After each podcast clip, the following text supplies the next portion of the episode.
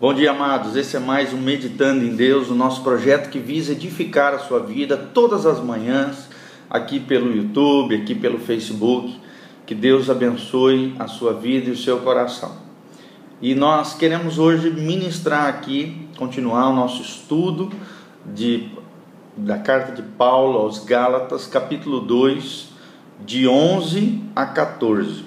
De 11 a 14, tá? Nós vamos continuar lendo as Escrituras e aprendendo na vida de Paulo que coisas extraordinárias que Paulo escreve aos irmãos na Galácia, capítulo 2, carta de Paulo a Gálatas 2, de 11 a 14. Que Deus abençoe a sua vida e o seu coração.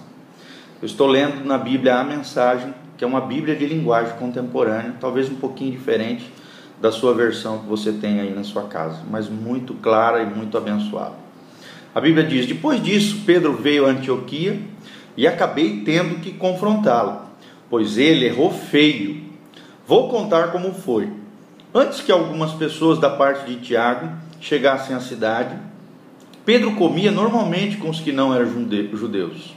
Mas, depois que o grupo de Jerusalém chegou, todos conservadores, ele começou a evitar todo contato com seus amigos não judeus. Isso provou que ele tinha medo do grupo conservador judaico que tentava fazer valer o velho sistema da circuncisão. Infelizmente, o restante dos judeus da igreja de Antioquia aderiu à hipocrisia, até mesmo Barnabé. Quando vi que eles não se comportavam de acordo com a mensagem, contestei Pedro na frente de todos. Se você é judeu e não segue as regras judaicas, quando não está sendo observado pelos guardiões de Jerusalém, que direito tem de exigir que os não-judeus se adaptem aos costumes judaicos só para causar boa impressão aos seus velhos amigos de Jerusalém? Então aqui nós vemos um, um, um texto das Escrituras impressionante, né? Paulo aqui confronta o apóstolo Pedro. Confronta porque Pedro, infelizmente, estava sendo dissimulado. Essa palavra é muito muitas vezes difícil de se entender, mas ela é muito comum hoje, corriqueira na vida das pessoas. A dissimulação, a hipocrisia, você atuar de maneira diferenciada em determinados lugares para poder é, causar boa impressão para alguém, para causar para tentar agradar alguma pessoa é não ser verdadeiramente quem você é em todos os lugares, em todos os momentos. É não ser verdadeiro, é não ser sincero em todas as situações. Aqui nós vemos o apóstolo Pedro, grande apóstolo Pedro, caindo numa tentação. Caindo na tentação de agradar as pessoas, causar boa impressão nas pessoas, querer agradar esse grupo religioso, judaico, cristão, são judeus tradicionais, conservadores, que haviam se convertido ao cristianismo e queriam implantar no cristianismo uma continuidade do judaísmo. É como se o cristianismo fosse um, um judaísmo aperfeiçoado. E isso Paulo, Paulo bate de frente, porque isso estava causando distúrbio dentro da igreja, principalmente em Antioquia. Né? Estava causando acepção de pessoas. E a Bíblia diz que Deus não faz acepção de pessoas, separação entre rico e pobre, entre judeu e não judeu, entre aquele que é assim ou assado.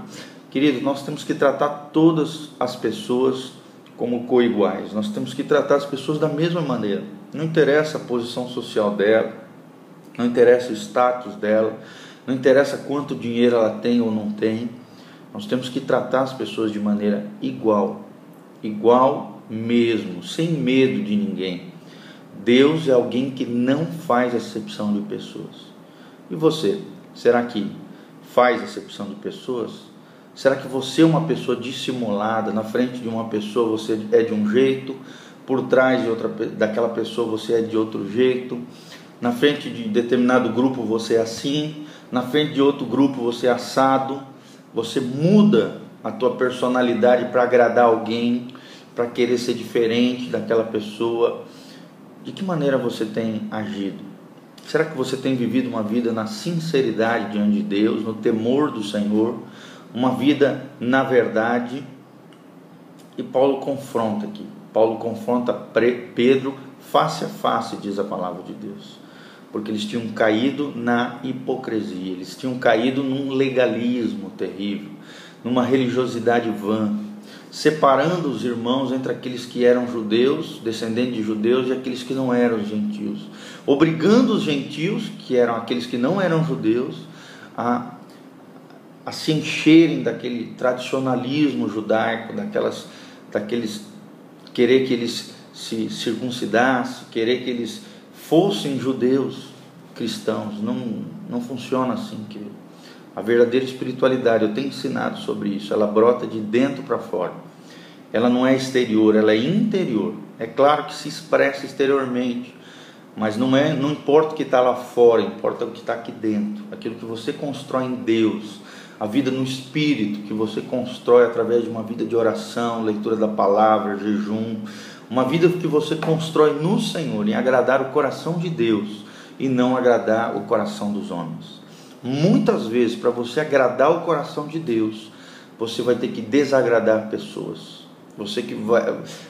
Às vezes a tua família vai se levantar contra você, os teus amigos não vão te aceitar, as pessoas que estão ao redor vão te julgar, vão te criticar, mas, como diz a, a carta de Atos, mais me importa agradar a Deus do que os homens.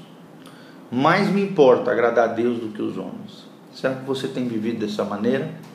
Será que você não tem querido causar é, boa impressão nas pessoas e às vezes agir de maneira errada, dissimulada, hipócrita, falsa, não sincera, não verdadeira?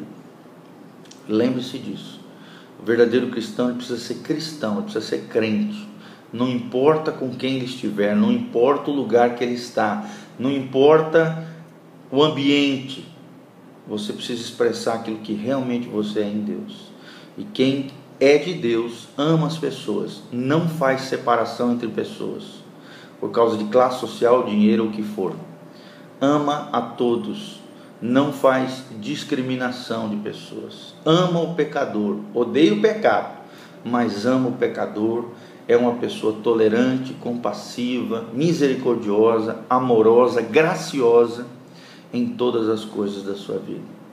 E nós aprendemos aqui com Paulo que às vezes, mesmo os irmãos em Cristo, mesmo pessoas que amamos, admiramos, porque Paulo admirava Pedro, Paulo admirava Barnabé. Barnabé é seu pai na fé, pai espiritual mesmo, sabe, amando as pessoas, às vezes precisamos confrontá-la no seu erro, no seu pecado, sem medo, sem medo dos homens, mas somente temendo a Deus. Se você temer a Deus e não ter medo de homens, você vai agradar o coração de Deus. Lembre-se disso, a minha oração é essa: que nós não venhamos a ter medo de homens, que nós não venhamos fazer acepção de pessoas, que não tenhamos medo de confrontar o pecado na nossa vida e na vida de outras pessoas, e que não venhamos a querer causar boa impressão nos outros, mas que a nossa boa impressão esteja no céu, esteja Deus olhando dos céus sobre nós e achando em nós homens e mulheres fiéis.